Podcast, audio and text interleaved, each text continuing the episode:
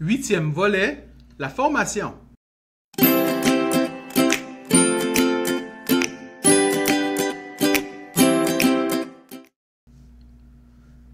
Les groupes de, promotion défense des droits en santé mentale, comme la droit, offrent des sessions de formation afin de favoriser l'exercice des droits des personnes qui vivent et qui ont vécu avec un problème de santé mentale. Par exemple, l'organisme va dispenser une série d'ateliers chaque année en lien avec les différents types de droits ou situations qui peuvent concerner les personnes euh, de la région. Aussi, la droit produit des outils d'information juridique sur plusieurs euh, sujets euh, importants.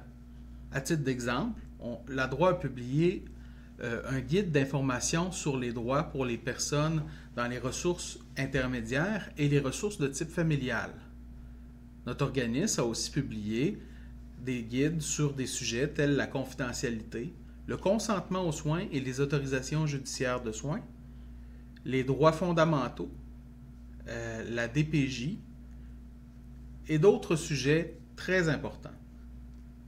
À la droite, la formation c'est un volet très important de notre mission.